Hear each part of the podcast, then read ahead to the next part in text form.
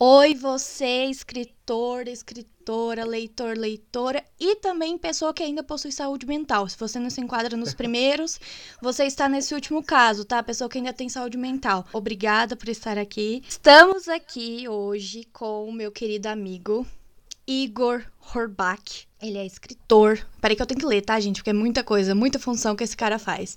Ele é escritor, ator, diretor, roteirista, fotógrafo, produtor, fundador da Horbach Produções, tá? Ele tem um canal maravilhoso chamado Tudo Sobre Beto, que segundo as pesquisas desse ano, atualizadíssimas, tá? Ele é o segundo canal mais popular na categoria de parques, tá? Bombando super aí. Ele é formado em teatro pela FAP, de Curitiba, tá? E ele é autor de vários, vários livros que a gente vai falar sobre hoje. Gostaria que agora o meu querido amigo que eu já apresentei se apresentasse para vocês aí, tá?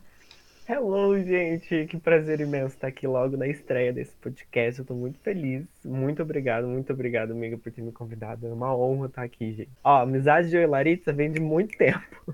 Começou por causa de livro e continua. Sim por tudo, pela vida, livro, mais. tudo. Então, o Igor, tá? Que eu demorei muito tempo para aprender a falar o sobrenome dele, viu? né? Você, você então gosta de utilizar o Carvalho, porque na época quando a gente se conheceu era Igor C. Horbach. Horbach, é. isso. Que... Eu, eu gosto de usar o Carvalho, só que uhum. acho que uhum. fica muito grande, entendeu? É... Pra, pra nome artístico, assim, pra galera pegar, e daí eu falei, hum, vou, vou tirar o, o C ali, fica Igor Orbach mesmo. É. O Orbach também é sofisticado. Nossa, lindo, lindo. É que a gente tem que balancear, né? Pô, uma coisa meio brasileira é uma coisa meio estrangeira. É igual meu nome, Laritza, e depois vem Oliveira. Pronto, entendeu? Tá é, balanceado, tá, tá balanceado, tá equilibradíssimo. Pra quem não sabe, tá? Se você tá chegando aqui agora nesse podcast, você vai ficar sabendo qual que é o meu nome do meio, porque eu não tenho dois sobrenomes como uma pessoa normal, tá? Minha mãe não quis colocar, na época que eu sou de Minas, né? Em Minas não precisava colocar o, o sobrenome da mãe. Meu sobrenome da minha mãe é Borges. É, meu pai teve a brilhante ideia de fazer meu nome composto para né, facilitar a minha vida. Meu nome do meio é Luiziânia, tá? E eu acho que... Chocada com essa informação, que eu também não sabia disso. Sua imagem travou aqui. Direto ali por causa do contrato. Que a gente assinou do filme. Isso, isso, é. Ele sabe dessa é, informação porque tá no contrato do filme, né? Porque vamos falar mais sobre isso daqui a pouco. Como eu falei, ele é roteirista, né? Desculpa, então... desculpa, eu tô pulando. Não, sem pauta. problemas, sem problemas. É assim, a gente se encontra. O bom é que o papo vai ser bem fluido, assim. A gente vai falar bastante, né? Porque muitos anos de amizade. Tá? Exatamente. Então, meu nome do meio é Luiziânia, tá, gente? Escreve L-U-I Z-I-N-I-A. Eu tô pensando aqui porque eu tenho que visualizar na minha cabeça para eu soletrar. Se eu fosse pro soletrando, eu ia ficar desenhando assim no, no ar, sabe? Com, com o dedo. Ia ser desse jeito que eu ia pro soletrando, tá? Mas então, vamos falar dos livros do Igor. Eu anotei aqui mas se tiver mais algum, você me fala, porque, meu Deus. Ó, ele tem uma trilogia. Começa com A Derrota do Herói, tem O Dragão Perdido, que foi o primeiro livro que eu li do Igor. E tem o terceiro, que é O Extermínio dos Deuses. Essa é uma trilogia da, de mitologia grega, maravilhosa, tá? Bem lá, Rick Riordan mesmo, tá bom? Minha era é Rick Riordan. É, foi a era Rick Riordan. Eu tava revendo a sua entrevista lá de 2016, eu fiquei, gente... Nossa, como o Igor era novinho, meu Deus do céu. Gente, eu, eu tô só um bagaço naquela... eu, eu tenho uma entrevista dessas épocas também, de 2015, 2016 mesmo, 2016. Me manda que eu quero ver depois, olha. Eu mando, eu mando, gente. O link tá lá no YouTube, pode procurar a entrevista Laritza Oliveira, que vocês vão encontrar, tá? Tá lá, eu na minha época de colégio. Oh, Jesus, que coisa. o tempo foi bom com a gente, né, amiga? O tempo foi maravilhoso com a gente, viu? Muito bom. Falando em tempo, com o tempo, o Igor mudou. Foi para um lado, não vou dizer nem oposto, mas uma coisa super diferente que foi Cartas para Jack, é um romance lindo que eu, se eu não me engano, foi uma das pessoas, primeiras pessoas a ler, não foi? Lá foi. no comecinho. E, uhum. e ele foi publicado ano passado pela editora Alarde, numa edição maravilhoso, muito, muito linda. Eu amo. amo. Eu sou apaixonada por isso até hoje. Gente. Nossa, não, não tem como. É roxa. Nossa, até o teu livro chegou. Eu fiquei, meu Deus, é muito lindo. Sim, Não sim. tem um livro da Alard que não seja lindo. Sou apa- eu, eu, desculpa, mas eu pago pau pra Alard. Ah, eu também, eu também. Nossa, Nossa, perfeita, mentira. perfeita. É, virou editora do meu coração, de verdade. Sim, também, do meu aqui, ó. Não publico mais se não for na Alard. Exatamente, não publico mais se não for na arte. Por isso, comprem nossos livros na Editora Exato. Lard. Obrigada, viu? Arroba Editora Lard, vão lá, O tá? publi tá feito. O publi tá feito, tá?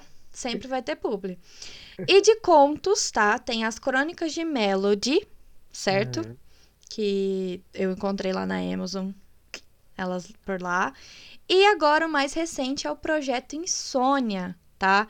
Que teve já lançado Destinatário e o que lançou recentemente foi o Que saiu hoje, o relógio sem ponteiro. Isso, nós estamos gravando hoje, 25 de junho, tá?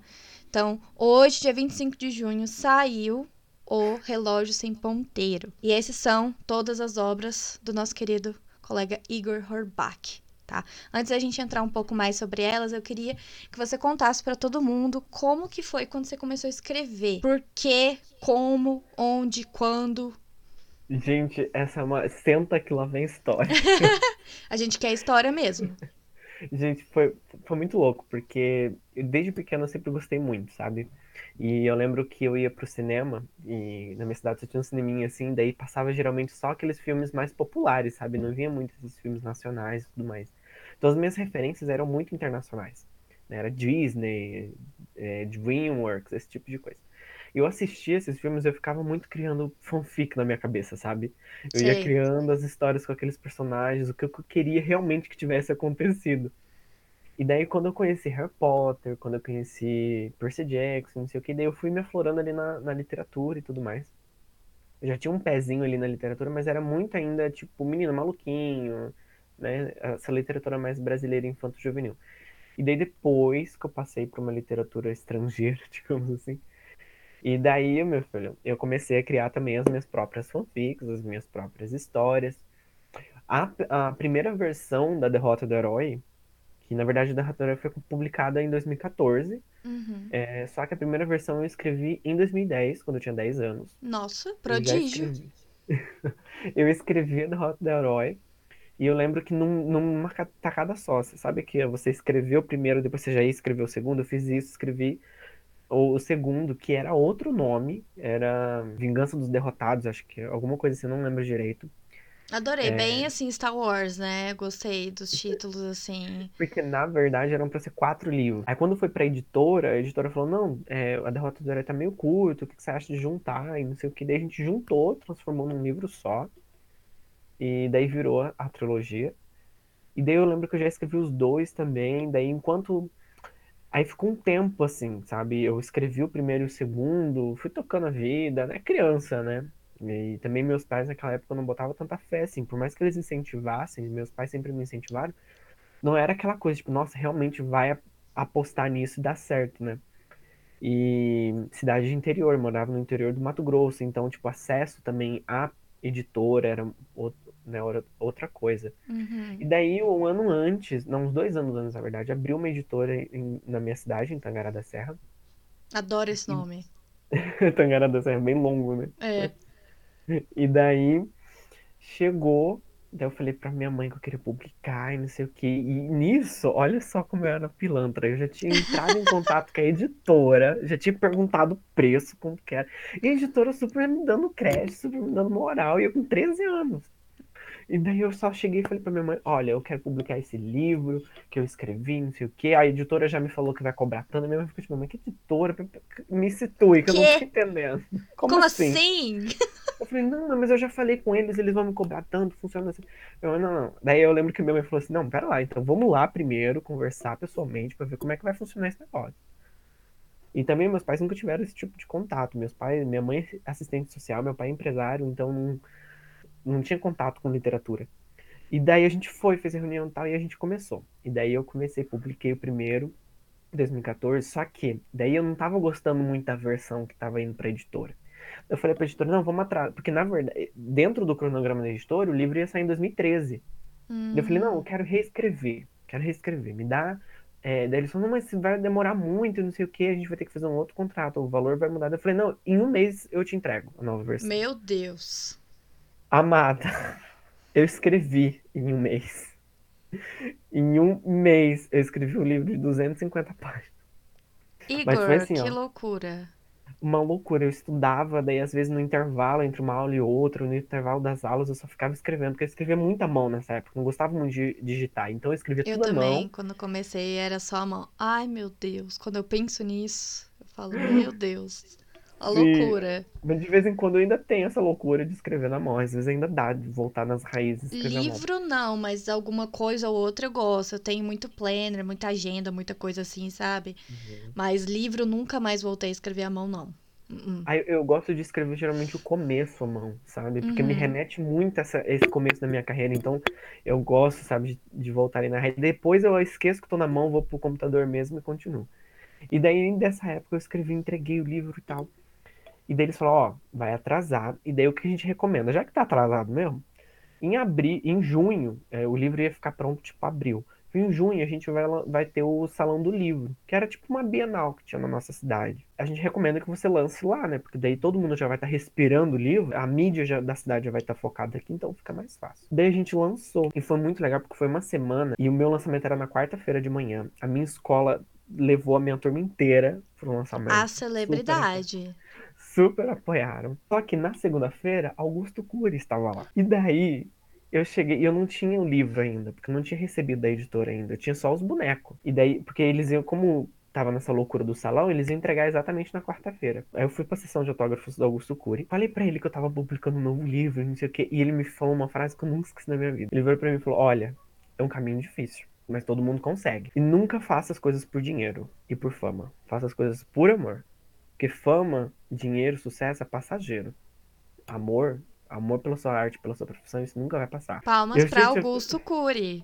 Palmas para Augusto Cury. Que Esse aí é o mentor do Igor, entendeu? Levou ele pro resto da vida agora, essa frase é o que vai mapear a carreira dele pro resto da vida agora. Não, e daí chegou quarta-feira, aquela ansiedade a mil, primeira publicação, não sei o quê. Aí a gente tinha uma salinha lá que acontecia a sessão de autógrafos, e a sessão de autógrafos geralmente era de uma hora. Só era mais tempo quando é tipo Augusto Cura, aí separava três horas, porque é muita gente. Só que para mim, é minha primeira porque é um mero mortal, né? Eles separaram uma horinha. E daí eu entrei pra sala e não vi o resto, porque daí eu só recebi a galera que tava chegando. Amada, a fila que tava lá fora, deu. Começava começava 9 horas, deu 10 horas, ainda tinha gente. E tinha uma outra autora infantil que ela ia entrar no meu lugar 10 horas. Porque, tipo, um tempo depois ela ia ter uma palestra que ela ia dar nessa Bienal. Então ela também não podia atrasar. Só que eu tava lá com todo mundo ainda. Ainda tinha gente para assinar, pra, pra mim assinar o livro. E daí o evento teve, os administradores do evento teve que realocar ela porque eu estava dando autógrafo ainda. O sucesso, gente, já é uhum. o, sucesso. Ali eu falei, gente, eu tô, eu tô incrível, né? Tô, eu tava me sentindo na, na lua. Assim, muito feliz, né? Aí vendemos tudo mais, passou aquele. Porque todo livro é assim, né? Tem aquele auge que todo mundo comenta, compra, papapá, e depois abaixa, né? Todo Sim. mundo te esquece, assim, até você lançar de novo. E daí eu já tava preparando, na verdade, o segundo livro, ele já tava pronto. Só que eu tive um problema, que eu perdi o livro. Como e era um assim? livro, e eu lembro que o segundo livro, ele tinha mais de 600 páginas no Word. Porque foram mais de dois anos escrevendo, sabe? E daí eu lembro que o meu computador tinha aqueles computadores de mesa antigos, sabe? É, antigo, antigo não, né? Mas ele é mais antigo que hoje. E daí ele deu um piripaque lá. Eu não sei, não sei o que aconteceu. Eu sei que eu perdi o livro, ele sumiu até hoje, eu nunca encontrei essa versão. Não acredito que eu vou ter que reescrever tudo. E daí eu reescrevi. Foi até bom, assim, que eu reescrevi já arrumando muita coisa e tudo mais. Por quê? Porque eu já tinha também o respaldo de quem já tinha lido primeiro. Ela fala, ah, eu acho que podia acontecer isso, não sei o quê. Então eu já fui.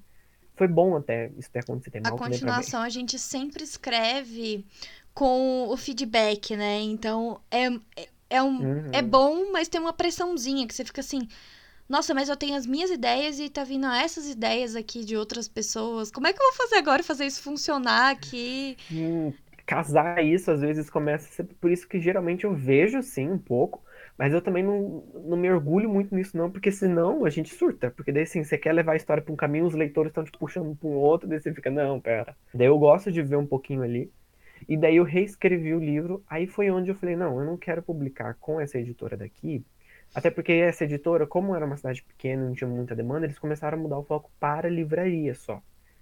E daí, e eu sou muito grato por eles até hoje. Mas eu falei, bom, eu, eu quero expandir, né? Ah, os meus livros acabaram ficando restritos só ali na cidade e eu quero expandir.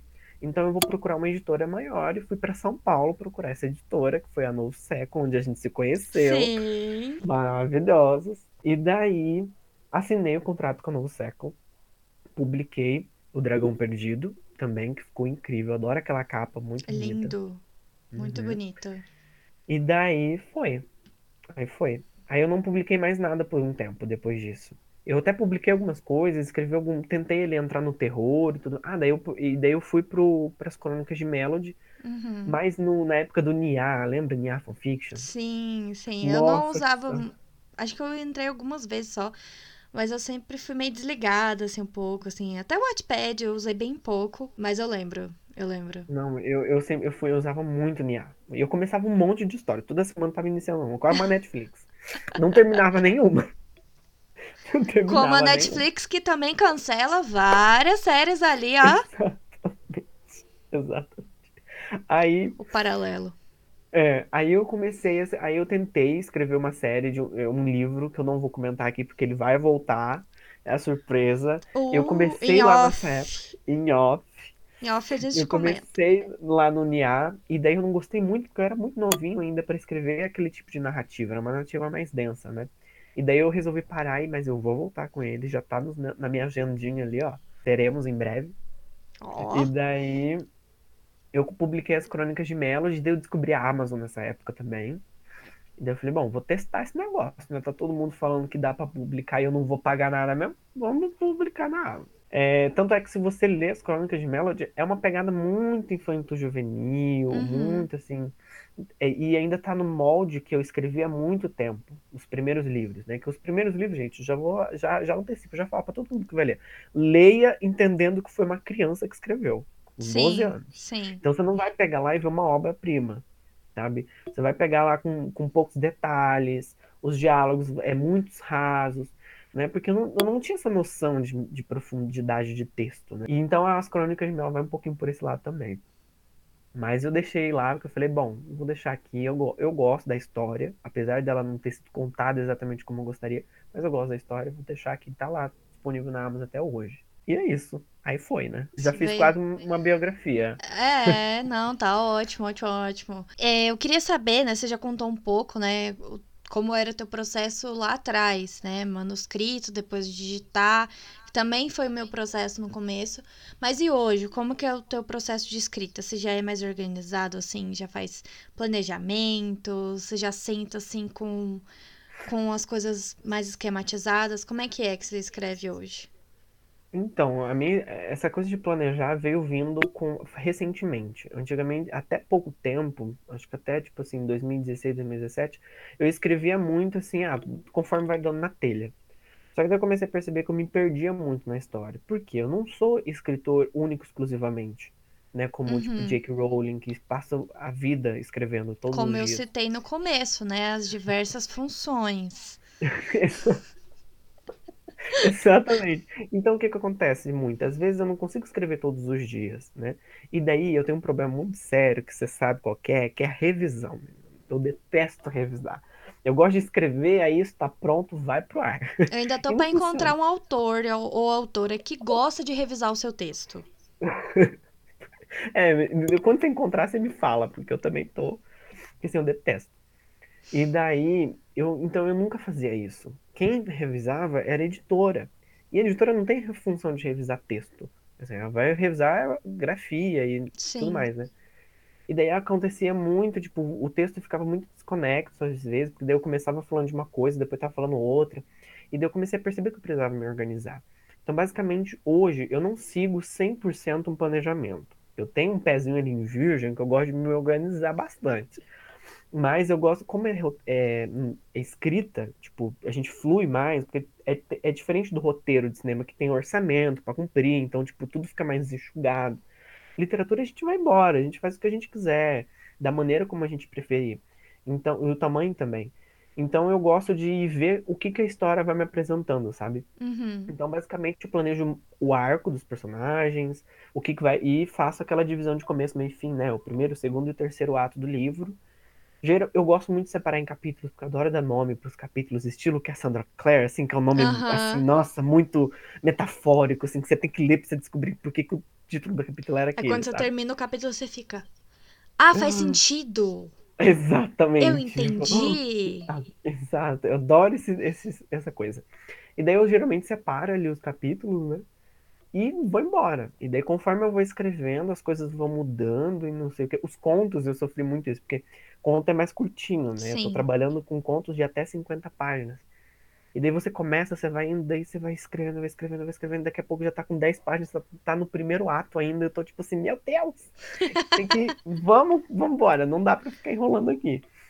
Só que a história vai destrinchando pra outros lugares, sabe? Que eu quero muito explorar e não tem espaço pra isso. Eu tô tentando manter essa questão dos contos de até 50 páginas, até por uma questão de cronograma também, enfim. Sim.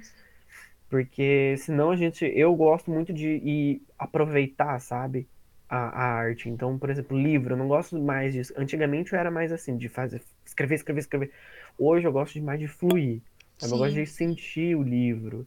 De, de vendo, sentindo as emoções. Eu não sei como você é, amiga, mas quando eu tô escrevendo, tipo, tá uma briga, eu começo a digitar mais forte no teclado, reagindo àquilo, sabe? Sim, Aí já é tá assim numa mesmo. cena triste. Eu já fico todo com a cara melancólica, já vou escrevendo. Eu vou sentir, eu gosto de ir sentindo as emoções dos personagens. Eu choro junto. Eu sou de peixe, gente, não adianta. Eu choro Gente, junto. eu escrevendo cartas pra Jack, eu chorava o tempo inteiro. Juro pra vocês. Aqu- Aquela cena dele, de- de- que ele já. O livro já começa com ele indo pro hospital, né? Uhum. Que daí tem aquele abraço do Will e do Jack logo no começo, quando o Jack chega pra visitar ele, o Will no hospital, assim, ali eu já me eu já aqui ali eu já fui, né, já Ali foi onde eu perdi tudo. Tudo, tudo, tudo. Não, eu sou assim também. Quando eu lembro que quando eu tava escrevendo A Noiva de Romeu, tem uma parte ali no ápice, né? Que aí começa tudo. Tipo, a personagem tava achando que tava indo tudo bem, quando vê tudo desmorona. Ai, nossa, foi uma das cenas mais difíceis. E eu lembro que eu escrevi os últimos cinco capítulos quando eu tava escrevendo o começo do livro, há anos atrás, né? Que o livro demorou dois anos e três meses pra ficar pronto. Até, tipo assim, Quase até. uma epopeia, né? É, pois é. Mas assim, nesse período eu fui fazendo outras coisas e tudo mais. É porque eu, é é um livro que eu precisava estar com uma cabeça boa, sabe? Quando eu comecei a escrever, tava num- numa época muito assim, eufórica da minha vida. E aí foi, que é comédia romântica, né? Então aí foi, Uhum. foi indo, foi indo. E aí eu já tinha o que eu queria pro final. Eu escrevi o último capítulo, o último capítulo mesmo quando eu tava, acho que pelo, lá, lá pelo terceiro capítulo, escrevendo o terceiro capítulo. Então, e eu não mudei uma vírgula dele. Ele ficou igualzinho. Eu já sabia exatamente como que eu. Foi a primeira loucura que eu fiz na minha vida, escrever tudo fora de ordem. E aí eu lembro que eu cheguei lá pelo sexto ou sétimo capítulo e era a parte que eu ia precisar de muita, muita pesquisa. Pesquisa sobre lugares da Itália, né? Pra, porque ela. Nossa, isso dá um trabalho, meu Deus. Demais, demais. Como eu não era uma pessoa organizada, né? Não fazia isso antes, eu ficava assim, ah, eu tô com preguiça. Aí o que, que, eu, que, que eu fui fazer? Eu. Foi escrever os últimos capítulos do livro. Tipo, antes Que daí desse. não precisava da pesquisa. Isso, que não precisava, que eu já sabia o que, que eu queria. Então, tipo assim, o ápice do, do livro mesmo, assim, né? Eu escrevi antes, aí dali pra frente foi indo. E aí tem umas. Nossa, eu nem lembro qual que é o número, que eu não pus número no capítulo, né? As inscriçõezinhas. Foi também uma coisa super diferente, porque antes eu, eu fazia o- com um garoto ao lado, era o número do capítulo e um trecho de música, né? Então foi Uhum. muito diferente pra mim, assim. A Noiva de Romeu foi foi foi um negócio, um acontecimento na minha carreira, vamos dizer assim. E aí eu tava escrevendo e eu lembro que eu tava numa cena muito, muito triste. E eu lembro que quando eu pesquisei um poema que tem lá, que é do Eu não lembro se é do Edgar Allan Poe. Tá vendo? Gente, eu, eu tenho o sério problema de memória. Eu escrevo o livro, eu acabei o livro. Eu também, também. Tem coisas que eu Tem, não né? lembro. Outro dia me vieram falar assim: nossa, amei a referência de Friends no último capítulo de A Noiva de Romeu. A Noiva de Romeu eu terminei de escrever ano passado, tá? eu reli algumas vezes, né, pra até publicar e tal. Eu falei assim: ah, mas que referência! opa, tenho falta de memória. Aí ela ah, explicou e tal. Eu falei, ah, é mesmo, eu escrevi isso, né? Porque se vocês não sabem, tá? Memória de Dory é uma coisa recorrente com autores, tá? Não sei o Igor, mas parece que quando você escreve, sai de você, entendeu? Você lembra, uhum. você lembra mais ou menos, mas na hora que sai, você não lembra os mínimos detalhes, gente. Ninguém Sim, lembra. Exatamente. Ninguém lembra. Não, não é muita coisa também, né? É. Imagina, você lembrar todos os detalhes, todos os capítulos, é muita coisa, a gente não dá conta também. Nossa, não. Não, e... eu, não, não, não, eu deixa eu abrir um parênteses te contar. Uhum. Eu, a gente tava na reunião do filme. Lembra? E daí eu não sei o que, que eu fui perguntar de algum personagem. E você ficou assim, não, mas esse personagem não aparece nesse livro. Eu falei, mas amiga tá aqui. Eu falei, mas como assim? Aparece? Eu nem eu lembrava disso. Eu achava que era. Eu falei, mas tá aqui no, tá aqui no livro. Daí ela, aí que ela foi entender. Ela nem lembra. Gente, ela nem lembrava que o personagem existia. Ali eu falei, não é possível. Não é só comigo. É normal, é normal. Não, não, o Garoto ao Lado tem quatro livros, gente. Quatro livros é muito personagem. Tem uns personagens jog... jogado não, né? Mas tem uns personagens que, tipo, tem uma personagem que só aparece no segundo livro, tem outro que só aparece no terceiro. Farofa, né? né? É, entendeu? A gente quer saber de Nicolas e Alice, não quer saber do Joãozinho. Entendeu? Não, deixa eu te perguntar uma coisa. Acontece muito com você quando você tá escrevendo uma cena, tem tipo quatro ou cinco personagens, aí você vai fazer o diálogo e de repente você esquece de um deles. Sim. Aí tipo assim, você fala, aí você inventa de colocar uma frase ali para ele, só para ele, só pra galera entender que ele tá ali ainda. Gente, Sim. isso acontece muito. A marca do Semideus era muito assim, porque eu trabalhava com sete protagonistas. Então eu nunca lembrava, eu sempre tava esquecendo que um deles estava ali. E daí o que eu fiz quando eu vi que tava dando muito ruim? Comecei a jogar eles pra uns cantos. Aí tem uma hora que a, a Joyce vai lá pro, pro, pro labirinto, sumiu pra lá, dividiu o grupo em dois, porque daí eu consegui me encontrar. Eu sempre esqueci da existência daquele personagem. Isso acontece é. muito. E não é porque a gente não gosta, mas é porque é tanto personagem que às vezes você fica fixado em dois, três. Né? É, eu tenho esse grande dilema, assim. Agora, é, o novo que eu tô escrevendo, né? Que não posso revelar muito ainda sobre, mas logo, logo vou poder. E tem a ver também? É, tem a ver com o noivo de Romeu, só vou adiantar isso, tá? Uá. O novo que eu tô escrevendo, até o gato, que é personagem, eu pus na lista, tá? Porque agora eu sou essa pessoa. Mas uma coisa que eu vou te contar, eu tinha, tá? Todos os personagens, uma vez eu catei, fui relendo todos os meus livros de A Noiva de, oh, de, de Romeu, de O Garoto ao Lado, os quatro livros, né? Para quem não sabe, o Garoto ao Lado tem quatro livros. Por enquanto, eles não estão disponíveis, porque Pois teremos, é, né? Teremos projetos futuros aí para eles e tudo mais, que vocês vão, né?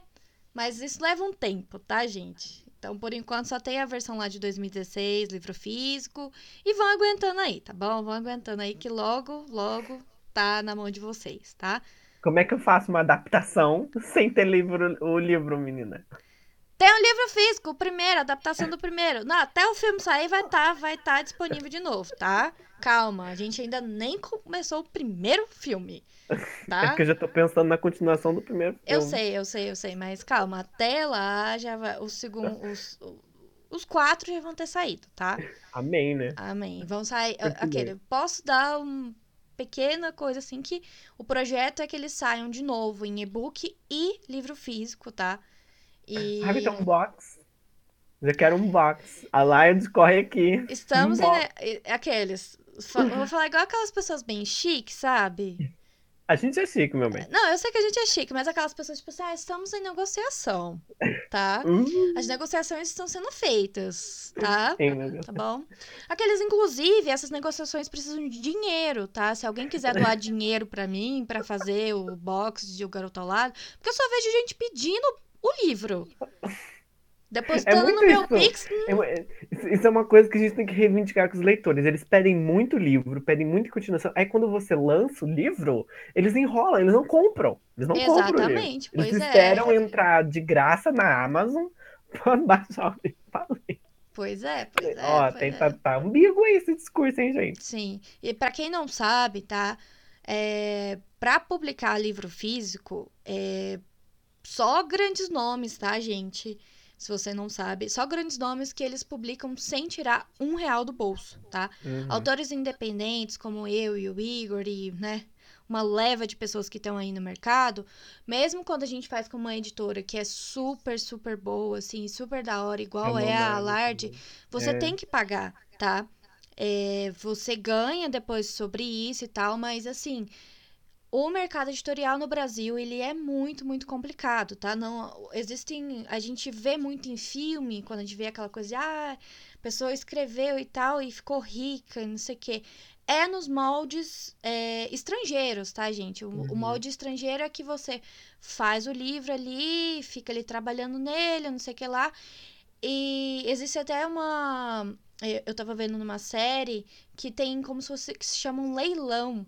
Que aí as editor, é, o seu editor, né, que também tem isso, que é diferente daqui, o teu editor, ele é meio que, que é a pessoa que vende o teu livro. Ele fica ali te guiando enquanto você tá escrevendo, né? Que é o quê? Que a gente faz sozinho aqui, né? Que é essa revisão que a gente fala assim, meu Deus, tô me perdendo. Você que se policia. Uhum.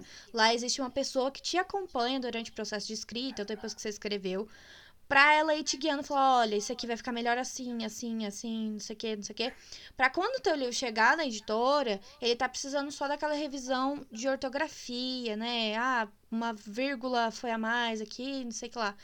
É, e aí as editoras, né, as grandes editoras, ou até menores tudo mais, elas começam a leiloar né? O, é, é, tipo assim, dá lance no livro. Então, assim, ah, uma. Ah, eu quero. Ah, vai lá uma editora pequena, ah, eu quero publicar isso aqui por 50 mil dólares. Aí a, a editora fica ligando pra autora, olha, é assim, você quer aceitar as propostas? Não, não sei o quê. Aí vai ter nas propostas, é realmente um leilão, assim, do teu livro. Tu vende pra editora, cata o dinheiro pra tu e segue a tua vida, entendeu? Enquanto isso aqui, a gente tem que leiloar o nosso rim para poder publicar. Sim, exatamente. Aqui você tem que pagar do seu bolso, dividir. Tem editoras que são caréssimas, tipo assim. E assim, não é toda editora que, quando você é um autor é, independente, você vai lançar o livro físico, que vai ser legal com você, assim, na questão de divulgar, que vai ser uhum. uma editora que vai pegar junto com o teu livro. Ela simplesmente, né, é o que a gente chama de, de editora, falsa editora, vamos dizer assim. É como, quase como, como se fosse uma gráfica, entendeu? É bem isso, é uma gráfica. Vai é... lá imprimir e você que te vire. É, a diferença é que eles vão prestar alguns serviços de, por exemplo, de agremação, revisão, fazer uhum. a capa, né? Mas você poderia ter muito bem ter feito isso com profissionais, né? Independentes também, freelancers, e chegar na gráfica e imprimir, entendeu? Foi o que eu fiz com o Extermínio dos Deuses. Pois Gente, é. compensou muito mais. Pois é, entendeu? Muito mais. Então tem vários, vários caminhos. Hoje em dia, realmente, como o Igor falou, a gente tem a Amazon e tem maneiras incríveis de você trabalhar com a Amazon. É, a forma que eu gostei muito, eu acho que também é, como, não sei se é como você está trabalhando agora, é essa questão de contrato híbrido, né? Que você Sim. tem o direito do e-book, você publica na Amazon, que compensa muito, tá? E aí você faz, né, o contrato do livro físico como uma editora. E aí, aí claro, você, você vai ganhar também uma porcentagem ali em cima do preço de capa e tudo mais. É, mas você tem autonomia com o teu e-book, porque às vezes também você, igual com o Garoto ao Lado, no meu caso, a primeira versão dele, eu não tenho direito algum, assim, vamos dizer assim, de ditar tá preço, falar nada uhum, sobre ele, né? Eu também não tenho. Mas aí eu fui reescrevi, fiz uma segunda edição, né, que foi a que tava Aqui tem tava... problema, se vocês me tiraram esse direito, eu faço outro livro. Exatamente, entendeu? Quando a gente está começando, né? Se você que está ouvindo agora tá começando, ainda tá meio sem saber como, como agir, pesquisa, gente, bastante antes. Vê certinho o que, que compensa, o que, que não compensa. Tem pessoas que começam só na Amazon e-book, que é um mercado que está expandindo bastante no Brasil, e depois as editoras vão atrás, né? Então, uhum. é, é isso, gente. né? Não vou me estender muito, não, porque senão eu fico falando aqui por horas, né? Hoje o foco é o Igor, né? A gente acabou entrando por isso aqui, mas isso aqui é papo pra outra coisa, pra, é, né? É, é mais pra escritores. Mas é, complementando o que você tá falando, Sim. gente, super... E outro, hoje também com a internet, com a questão do digital influencer, tem muito digital influencer muito bom, que dá dica. A, a Lari tava criando esse, esse, tipo de conteúdo recentemente também, Sim. de dando dicas sobre isso, então vale a pena muito pesquisar bastante antes. E olha, tem uma coisa muito. Aquela publi, né? Já tô fazendo a publi de novo. A editora Loud. Maravilhosa, porque eu achei. Eu, eu achei, porque assim, eu vou ser bem sincero, o Rodrigo vai escutar aqui, mas tudo bem. É, Oi, Rodrigo! Eu... Olá, Rodrigo, tudo bom? Então, quando ele me convidou, eu até. Eu, no, come... no começo, porque a editora nem. É, eu, o meu livro foi o que lançou a editora. Então foi o primeiro livro da editora. O carro-chefe. Né? O carro-chefe, meu bem. E daí eu tava meio assim, tipo, ah, beleza, ele vai publicar, não tava botando muita fé, por quê? Porque eu já tinha passado por duas experiências de editoras que não se envolviam com o livro. Então eles basicamente jogavam o livro no mercado e era isso. Sim. E eu achei que, querendo ou não, a Light faria a mesma coisa. E quando o, a gente começou a fazer, uh, conversar com o Rodrigo, não sei o que, firmamos o contrato e tudo mais, é, ele, ele já veio com uma proposta muito boa de, de, envolvimento com o livro. Ele começou a divulgar o livro também, eu tava vendo que o negócio estava muito bom. Muito bom. Eles, gente, eles se envolveram demais, assim. Até demais, porque é, ele passou por isso também, né? Pelo que a gente Exato. passou. Então, ele quis ser diferente, né? E Exato. eu lembro. É por isso eu acho que é por isso que eu sou tão apaixonado pela Live hoje. Porque tem essa Sim. coisa, sabe? Eles, eles não publicam por publicar, eles publicam porque eles gostam do teu livro. Eles apostam na tua história. Isso é muito importante para nós escritores, sabe? Não é só aquela coisa de lançar o livro. É, é, é mostrar que acredita no livro. Sim. Sabe? Essa história é boa. A história pode não vender um rio de dinheiro, porque a gente sabe que a gente mora num país em que 1% da população lê, praticamente. Uhum. Mas tem aquela coisa da editora, de, de, de acreditar no livro, de correr atrás e, e, tentar crescer junto. Então, isso foi muito importante. E, é, e eu vejo que a Lard continua fazendo isso em todos os livros. Ela consegue se envolver em todos, todas as histórias. Não é porque o teu livro foi lançado antes que eles param, né? Tipo, ah, tem um novo lançamento aqui. Eles vão, eles vão, claro, dar um boom maior pro novo lançamento, uhum. mas o teu livro continua aparecendo ali. Não é aquela coisa que, ah, tu lançou ano passado, hoje teu livro tá morto lá. Não, ele continua te divulgando e tal. Exatamente. Realmente, eles têm essa paixão por. Você falou, eles acreditam realmente no teu livro. Eu lembro quando eu recebi o e-mail de volta da editora, falando assim: não, a gente gostou muito. Foi tipo assim. Eles dão 30 dias, né, pra ler o teu original. Uhum. Eles leram, acho que um dia ou em dois, sabe? E, e, e o e-mail que me voltou foi tipo assim: nossa, eu amei muito o seu livro, a gente riu horrores aqui, não sei o que lá, não sei o que lá. E eu fiquei muito empolgada, né? Porque eu fiquei assim, cara, eu nunca na vida, assim, recebi um e-mail tão empolgado quanto esse, assim, uhum. dando uma, é, enviando meu livro para fazer uma proposta, né, para, ó, eu quero publicar com vocês e receber isso de volta, sabe? Uhum. E realmente, eu lembro que eu perguntei para você também, quando eu fui, falei, ah, e aí, como é que foi sua experiência, né? Sim. Você falou, nossa, super Vai, vai, vai, porque perfeito. Mergulha perfeito. de cabeça porque eles têm essa possibilidade. A Salad revolucionando o mercado editorial. Uhum. O resto das uhum. editoras chorando agora. Quer mais? O mercado editorial quer mais? Quer mais? a gente comentou um pouco sobre o filme, né? Pra quem não sabe, o Garotolado tá Tá, tá no forninho. Tá no forninho. O filme dele vai sair, se Deus quiser. O Igor, né, como eu falei, ele é roteirista. Ele fundou a Horpack Produções. É, que fez produções como Dislike, a websérie, Dislike o filme. O que mais que uhum. teve?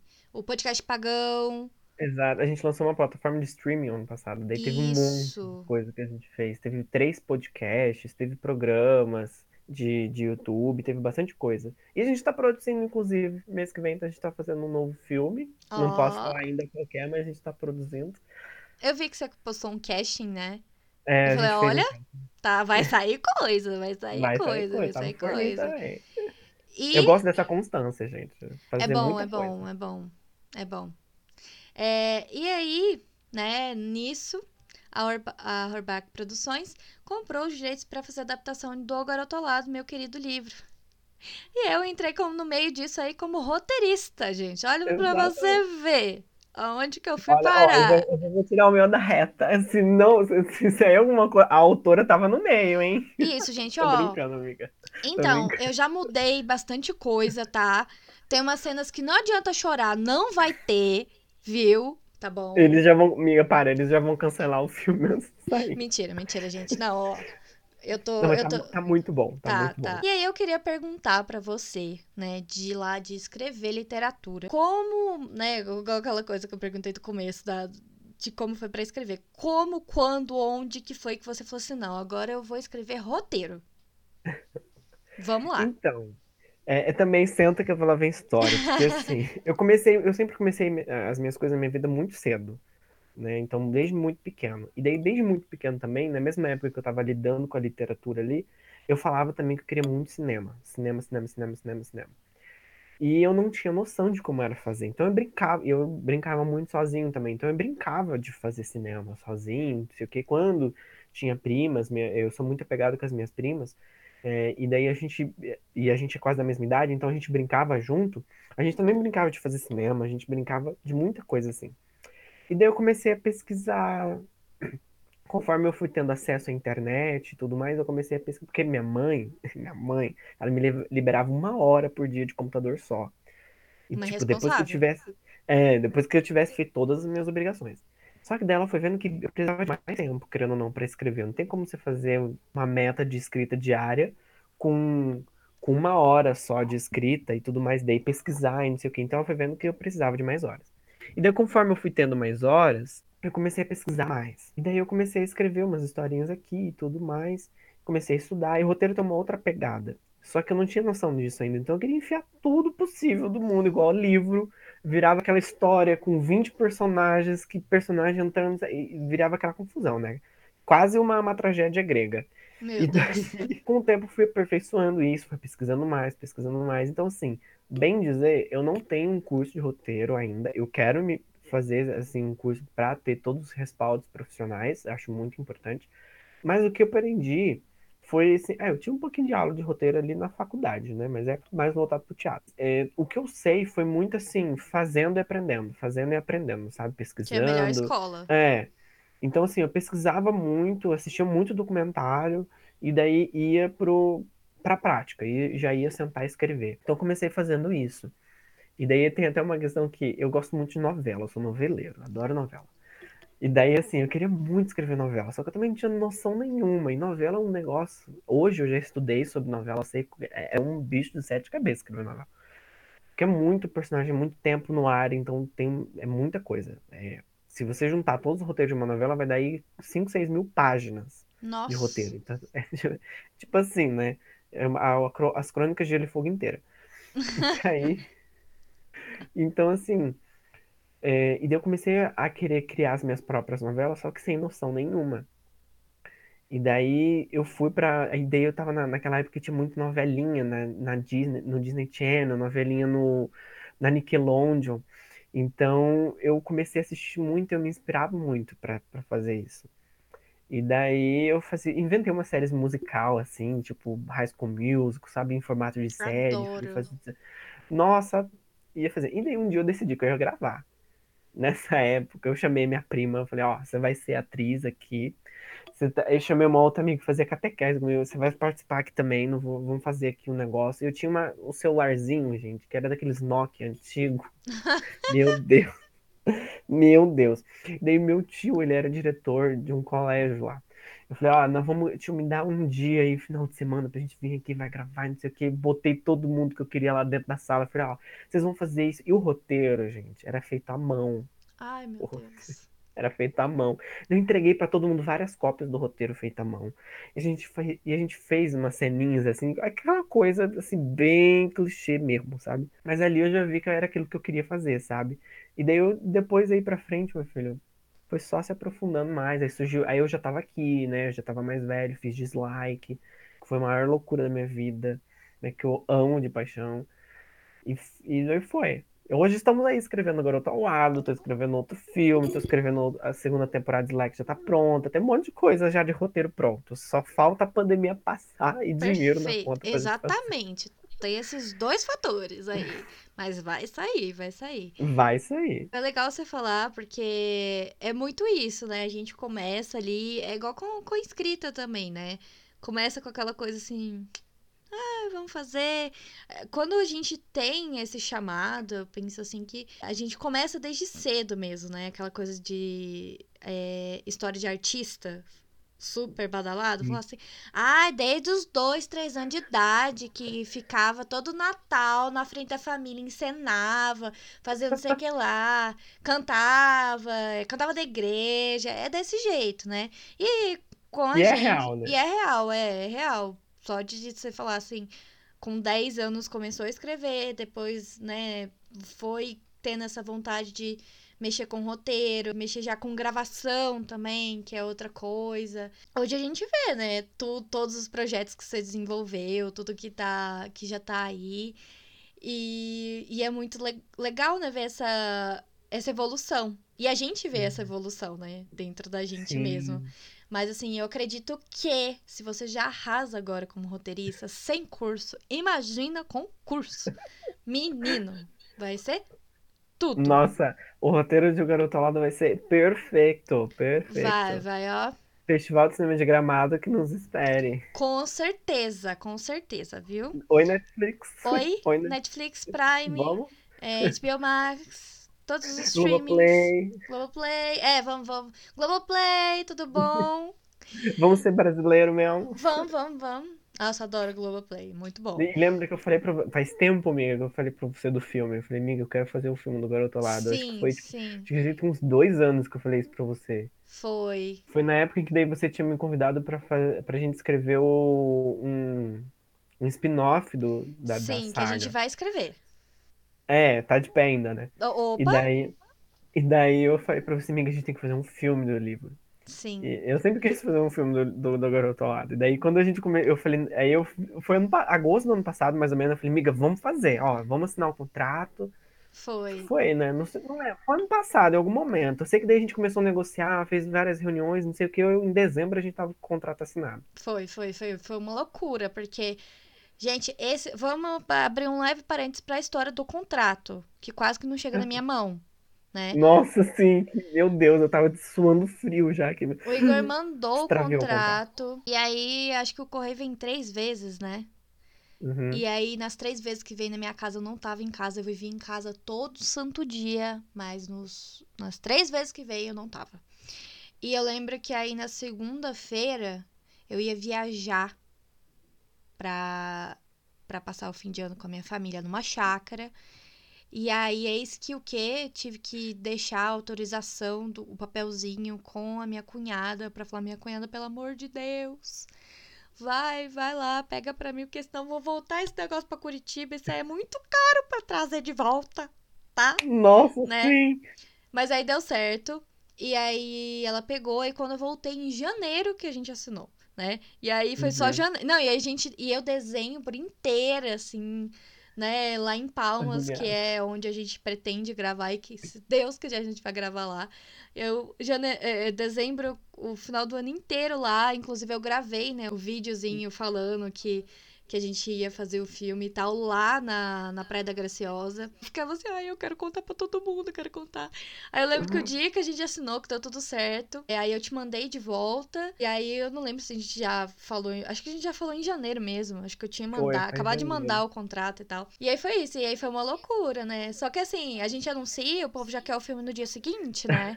aí eu falava assim, todo santo... Nossa, eu fiquei uns três meses respondendo, agora eles pararam, mas eu fiquei uns três meses respondendo coisa. Ah, mas e o filme? Como é que tá? Aí eu. Tá, tá indo.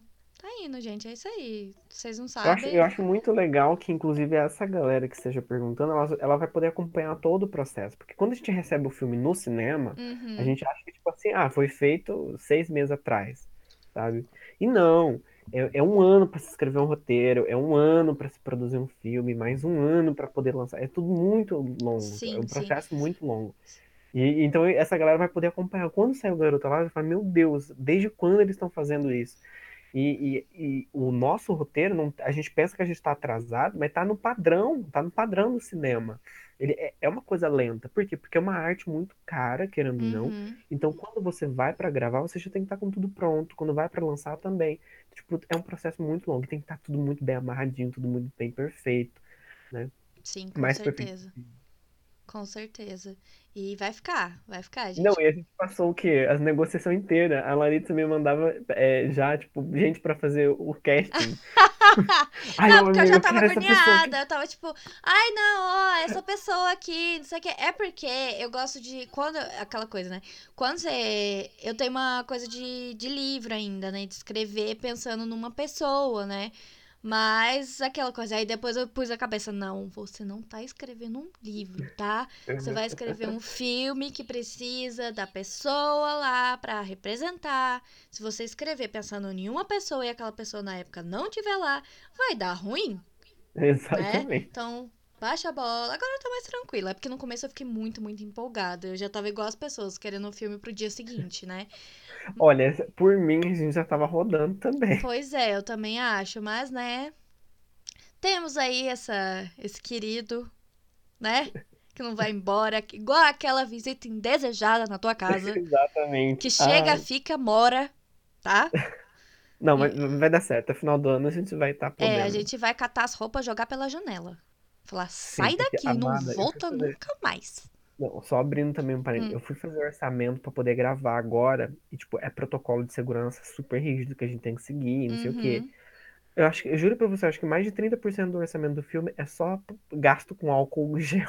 Meu Deus, meu Deus. Não, sem tipo condição. Daí, é álcool, é, é, tem um produto de limpeza para os equipamentos. Aí, tipo assim, tem todo um balanceamento que você não pode colocar muita gente no mesmo lugar e papapá.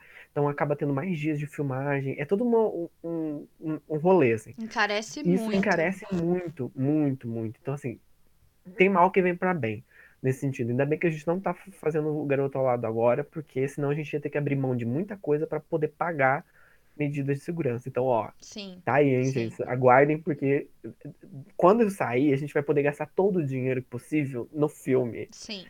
Vai ser o hit, tá, gente? Eu queria perguntar para você, pergunta de um milhão de reais, vamos dizer. Com isso tudo que você faz, como que você concilia na tua vida? É, o canal, é, escrita de livro, roteiro, Horback Produções. E antes, né, tava agora já formado, mas antes estava faculdade, TCC. Uhum. Nossa, Como é que é? Ano passado, com o TCC, minha vida, nem dormi, não sei o que era. É, é muito difícil conciliar para mim, porque eu quero fazer, eu quero abraçar o mundo com, com os braços, né? Então, eu tenho sempre algumas pessoas mais próximas, assim, tipo, minha mãe, que fica, tipo, me puxando, falando, não, vá, vamos com calma, porque eu quero pegar todos os projetos que me aparecem. E daí hoje eu tenho uma dinâmica de trabalho bem gostosa, assim, que me ajuda muito, que é planejar muito bem. Então eu tenho uma agenda muito cheia. A minha, até que pra a gente marcar a entrevista, foi o quê? 15 dias atrás. Foi. Falei, amiga, eu adoro, eu quero muito participar, mas tem que ser com antecedência. Porque tem muita coisa. E, e, eu não lido só. E eu faço muita coisa sozinho, né? Mas hoje eu tenho assessora de imprensa, tenho assessora jurídica, então tem que conciliar com a agenda de todo mundo. Então eu, eu tenho um esquema que eu vou ali naquele tete a tete, então, tipo, gravar. Geralmente, antes eu gravava com bastante antecedência pro canal pro, pro Torben, que é o, o menino que edita, que é o meu amigo Torben, ele tinha bastante tempo para editar. Só que agora o vídeo sai amanhã, eu tô gravando hoje. Porque. Tá Coitado. nessa loucura. Não, ele eu assim, nossa, Torben merece o, o, mundo, porque. E é complicado editar vídeo, você sabe como é, eu né? Sei. É um, passar horas. Então, assim, tá, e outra, o, o, canal, ele também tem um lance que tem que estar tá muito atualizado sempre, porque o Beto Carreiro tá atualizando o tempo todo. É, é, meio que um furo jornalístico. Às vezes sai na mídia alguma coisa e daí você tem que correr, gravar vídeo, parar tudo. Então vira aquela loucura. E daí eu vou conciliando, assim, mas o meu tempo de trabalho hoje é no mínimo 12, 13 horas por dia. Meu Deus. De trabalho. Eu, eu acordo pensando no trabalho, eu vou dormir pensando no trabalho. E eu, eu, te, eu sou agraciado com uma coisa de conseguir fazer até duas coisas ao mesmo tempo. Então, muitas das vezes eu, tô, eu trabalho como fotógrafo também. Então, às vezes eu estou editando o um ensaio e já estou respondendo alguém sobre e estou em contato com a assessoria. Então facilita muito nesse sentido. Mas às vezes a gente surta, a gente não dá conta. Sim. Porque né, sou humano também. Então muitas vezes eu já che chego e falo, não, pera lá. Não dá, vamos descansar. Eu tento estabelecer pelo menos um dia da semana para não fazer nada, assim, para só existir. Olhar só que não dá. Teto. Só que nunca dá, a agenda sempre surge, porque eu sempre separava os domingos pra fazer isso. Aí agora domingos eu tenho gravação de um novo projeto. E daí tem o que não dá para mim fazer durante a semana, eu jogo pro domingo. Então eu acabo nunca descansando. A minha terapeuta já, já fica toda vida comigo. Eu, eu já tô chateada que estou falando, ó, oh, esse domingo agora eu vou mandar mensagem falar, Igor, se você estiver trabalhando, eu vou aí em Curitiba. Por tá? favor, porque assim, não, isso que eu às vezes vou até mais. Já cheguei a fazer batendo semana inteira fazendo 16 horas por dia de trabalho. Nossa. Chega no final, tá, tá morto, assim. E daí, quando, como eu não consigo fazer muito, tirar muito um dia por semana, é raro eu conseguir uma semana que eu consigo tirar um dia para mim descansar, eu tento estabelecer férias mais vezes. Então, tipo, geralmente a cada três meses eu tiro ali uma semaninha de folga para ficar tranquilo. E daí depois eu volto também no batidão de novo. Como eu quis muito isso, de fazer muita coisa, agora eu tô fazendo aula de canto, tô, tô estudando para fazer musical. Então, tudo é muito, é muito projeto. A Laritza me acompanha, ela sabe que é, que é da hora. Então, eu tenho uma amiga que ela fala, mas como assim? Já tá saindo coisa nova? Eu não, não, não digeri nem o que saiu antes. Todo é, dia tem fazendo alguma coisa. Eu sofro desse mal também, de querer fazer várias coisas. Eu tenho que me parar. Falar, não, calma, faz isso aqui, depois você faz isso, né? Não, amiga, a gente é. Só pra você ter ideia, em 2020 eu tava filmando ainda e lancei dislike. A gente teve um, dois meses de. Foi até engraçado que a gente terminou de filmar numa semana, na outra estourou a pandemia. Nossa. Foi assim, na hora. Daí a gente estreou Dislike, eu fiz a plataforma de streaming, eu lancei Extermínio dos Deuses, na verdade, o ano passado, por mais que ele já estivesse pronto. Lancei Cards pra Jack, lancei Dislike Mode On e terminei meu TCC como eu falei. Ou seja, num ano eu fiz coisa. Muita então, coisa. Então, assim, para conciliar tudo isso, demanda um esforço muito grande. Só que eu já tentei parar, eu não consigo. Eu fico muito frustrado, eu começo a ficar mal. Então, esse é um jeito que eu funciono. Gosto muito. Então, é, tem que, só que é muito difícil, porque aí hoje a minha mãe, ela me ajuda na agenda. Então, a minha mãe uhum. toma conta da minha agenda. Ela fala, ó, oh, Igor, tem, isso aqui não vai dar pra fazer isso aqui, a gente vai, toda semana a gente senta e vai re, refazendo toda a agenda, porque por mais que eu tenha planejado até final de agosto minha agenda, e tem mais coisa para frente, vai mudando conforme as coisas vão acontecendo. Sim. Então tem que ter uma organização muito, muito assim, certinha, muito virginiano. que bom que você tem, né, a ajuda da tua mãe, isso é muito, muito importante.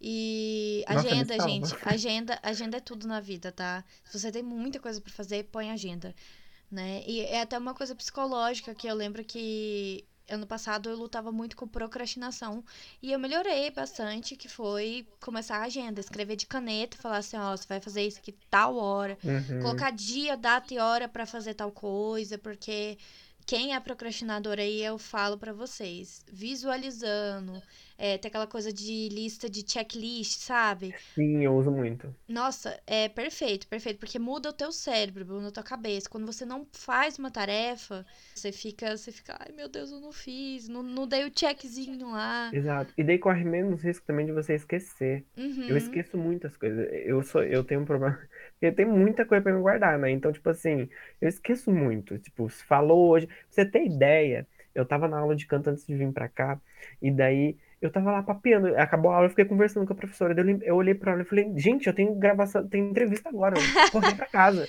Vocês veem que eu, eu escolhi um convidado, um convidado que tem uma agenda muito cheia, tá, gente? A gente não tá começando na pior, a gente tá começando ali, ó, com a pessoa famosíssima, entendeu? agenda ali, ó, regrada, tá? E daí, eu, e isso, antes de entrar na aula, eu tinha acabado de falar com você, ou seja, era tempo de eu lembrar que eu tinha que sair da mas então, acontece. Então, o checklist ajuda bastante. Planner, eu amo planner, não desgrudo meu.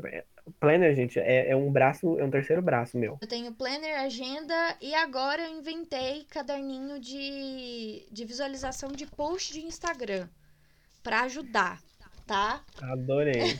Já quero um tutorial disso. para ajudar. Pois Porque é. além de tudo, ainda lido com quatro contas no Instagram. Então, uh, Meu é Deus. Coisa, como é que vive, menino? Não vive. Minha, né? minha psicóloga falou: Nossa, você chega vivo com 30 anos, você tá no lucro. Porque... Se um dia a gente Porque souber... não é só, não façam o que eu faço. É aquela coisa, não faz o que eu faço. Isso. Faz o que eu falo, não faz Ó, s- tá escrevendo? Fica só aí, fica na vidinha. Não tem aquela. Gente, não Uhum. tem. Faz, fica naquele glamour de tipo, ai, sentar, tomar um café, olhar pra paisagem e escrever o livro, entendeu? Então, e eu queria saber, né? Você já falou um pouquinho, deu umas dicas aí, mas quais projetos pro futuro, assim, que você pode dar uma falada, assim, bem de leve? Olha, na área da literatura 2021 a gente encerra com o Insônia. Encerra em agosto, um conto por mês. Eu já fiz, é a primeira vez que eu fiz essa, essa loucura. Um projeto que, inclusive, vale dizer que eu inspirei no checkmate da Anitta. A Anitta conseguiu lançar quatro músicas, eu consigo lançar quatro contos. Tá tranquilo. Agora eu tô tipo assim, não é a mesma coisa, música é é outro rolê. A gente termina esse ano com esse projeto, tem um novo romance LGBTQIA+, também no forninho. Oh, eu adoro. E que a previsão, na verdade, era para ele sair esse ano, só que aí como surgiu o projeto Insônia, eu inverti, né? Então sai o ano que vem. Tem mais dois livros de terror também que já estão, assim, bem encaminhados para sair. Um, é, um deles é esse projeto que eu falei que estava no, no NIA e eu tirei um tempo. Decidi reescrever. E vai ser assim, ó. It a coisa, hein? Meu It. Deus. Mas eu não sei se eu vou ler isso aí, não, tá? Porque eu tenho um problema com terror, suspense, mistério, essas coisas aí não é pra mim. Gente, eu amo, amo. Eu amo sentir medo enquanto eu tô escrevendo. É louca, né? Nossa, e eu escrevo muito de noite, sabe? E daí eu coloco, eu gosto muito de escrever com música tema, assim. Então eu sempre coloco uma música de terror pra escrever à noite e vou escrevendo e sai cenas incríveis que eu adoro. Depois, pra mim dormir, é aquela coisa, você apaga a luz e corre, né? Eu apaga a luz e corre. Mas tá tudo bem, pelo menos o livro ficou bom. Que bom, né? Que bom, por isso que eu continuo com o meu romance. E uma coisa que eu achei que eu não ia gostar de fazer, que eu achei, eu não achava, ah, romance não é pra mim, deixa o romance lá com a Larissa, com o Nicholas Sparks, com o John Wick. Quando eu comecei a escrever Cartas pra Dia, eu am- amei, amei, amei. Daí, tanto é que eu já tô planejando outro. E daí pra cinema, né, porque eu tem muito projeto. Pra cinema, eu tô fazendo, vou fazer esse filme agora. Não é um filme que eu escrevi, é um filme em parceria também. é, que se chama Se Eu Pudesse Te Ouvir. Vou só falar o nome assim, só pra Só pra soltar, só pra falar que aqui foi com exclusividade. Exatamente, em primeira mão. Se eu pudesse te ouvir, a gente vai rodar agora. Tem previsão de sair ali pro, pro finalzinho do ano. E é isso. Já Segunda quero. temporada de Like 2. é, tem muitos projetos aí. Tem um filme da Laritza. Tem, tem que Tem falar o muita meu coisa filme. pra rolar. Eu, eu tenho planejado de, de, de, de, projetos até final de 2023. Já tenho minha agenda de projetos toda completa até final de 2023. Tá- Amém. tá- Tem, tem bastante coisa. Tem bastante... Eu A galera também- me segue lá no Instagram porque tem bastante Isso, coisa. isso, eu já ia falar. Falar, gente, ó, o Igor agora vai falar todas as redes sociais dele, tudo que ele faz, tá? Pode falar que tá aberto o espaço É só público. colocar lá. Em todas as redes sociais que vocês quiserem me seguir, é Igor Orbach Oficial. Isso, Só colocar lá. pronto. Algumas vai ser o FIC, porque não, tipo, o Twitter não deu pra colocar o final. Mas digitar Igor Orbach já aparece. Isso, e acompanhem tudo sobre Beto, o canal dele no Sim, se YouTube. inscreva no meu canal que a gente tá tentando chegar nos mil inscritos, pelo amor de Deus. Isso aí Que Falta mesmo. pouco. Vai lá, Falta gente. menos de 200 inscritos. Vai lá, eu acredito na força de Inclusive, vocês. deve ter saído o vídeo agora, então vocês correm lá. Ótimo, Porque Eu sei ótimo. que quando vocês vão escutar vai ter vídeo, então. Isso, isso. Acompanhe também o Instagram de fotografia do Igor, que ele tira fotografias maravilhosas. Se você mora em Curitiba e tá precisando de, de um, Curitiba, um Paraná. photoshoot, Mês que vem, né? mês que vem tô indo pra Toledo, gente. Ó, um ele já tá fotográfico lá, saindo então. já, gente, ó. Já tô fazendo minha tour fotográfica Ótimo, daqui a pouco ele para aqui em Minas. Tá chegando aqui. vou fazer um ensaio seu, amiga. Vambora. Ótimo, faça mesmo. Futuramente vai fazer mesmo. E eu queria agradecer ao Igor por estar aqui, por ter Ah. né, disponibilizado nessa agenda tão concorrida, tá? Pra você, meu bem, sempre tem tempo. Oh, relaxa. meu Deus, me senti maravilhosa agora. Eu espero que você que esteja ouvindo aí até agora, se você chegou aqui, obrigada, tá? Porque a gente já vocês- falou tanto. Isso, isso. Vocês fiquem sabendo que aqui sempre vai ter papos enormes, mas põe aí, vai ouvindo, lava a louça, vai fazer as, as Tá tarefas de bom, vai casa, cantar. tá? E ouve a gente falar, tá? Porque um, certa vez me falaram que a minha voz é muito boa. Então, o podcast tá aqui para isso, para você ouvir a minha voz maravilhosa. Ó, tá? gente, eu vou dar uma dica. Muda o EAD, tá? Coloca no mudo e vai escutar o nosso podcast. Exatamente, exatamente. Nossa, não, gente, não faz isso não. Estudem, não. estudem. Estudem, por favor. Ai, que horror. Isso Fala que igual... eu sou formado em licenciatura, eu sou professor. Olha só o exemplo que eu tô dando. Pois é. Acabou com a minha carreira eu, de professora de inglês, né? Falando ah lá, não, outra também. Né? Professor, acabou a nossa carreira aqui. Fala igual a Taylor Swift falou uma vez. Estude, é bom. É aquela, é aquela coisa, né? Pode ser piranha, mas seja uma piranha estudada. Exatamente, gente, exatamente, tá? E. Célula especial, gente. e esse foi o primeiro conversa escrita com o nosso querido convidado Igor Horbach. Muito obrigado, eu, eu que agradeço. Gente, que... me chama mais vezes. Eu chamo, amo... chamo, chamo. Vamos Quando falar, gente... gente. Podcast vamos falar. A gente faz uma, uma segunda edição ano que vem né? Tá muito longe. No, no aniversário de um ano do, do, do canal, ó, do canal, do podcast, tá? Então a gente já, já tá marcado que o, no aniversário de um ano do podcast, o convidado de novo vai ser o Igor. Aí ele vai falar das outras mil coisas que ele tá fazendo, tá? Na, vai ser atualizado, um né? Tem que fazer um podcast por ano. Isso, um podcast por ano. Ele vai sempre daqui. Ah, então, gente, eu, eu fiz mais 50 filmes, lancei mais 50 livros, tá? Obrigada. Tô com mais dois canais no YouTube, tá bom? É emissora já. Né? Agora eu faço parte do Circo de Soleil também, tá? Pela Broadway também, gente. É isso aí, tá? É isso. Então Netflix é isso. já estou assinado o contrato. ano que vem, ó. Pois é, pois é, pois é. Quem sabe a gente consegue garoto ao lado na Netflix. Ah, já quero tudo no começo, hein? Olha, se a Larissa do futuro estiver ouvindo isso e tiver chegado lá, parabéns. A gente, parabéns. Vai estar bebendo champanhe num momento desse. Pois é, pois tá bebendo a champanhota, tá? Uhum. É de bom tom? É de bom tom. Vai ser de bom tom, sim, tá? Mas é isso. Eu espero que né, o futuro esteja né, melhor do que hoje, porque. Né, hoje. Hoje, tamo aí. E é isso aí. Muito obrigada a todo mundo que ouviu. Obrigada mais uma vez, Igor. E eu vejo, eu vejo não, né? Eu estarei aqui com vocês com a minha linda, bela voz no próximo episódio. Muito obrigada e até a próxima. Escritores, leitores e pessoas com saúde mental. Tchau, gente! Tchau!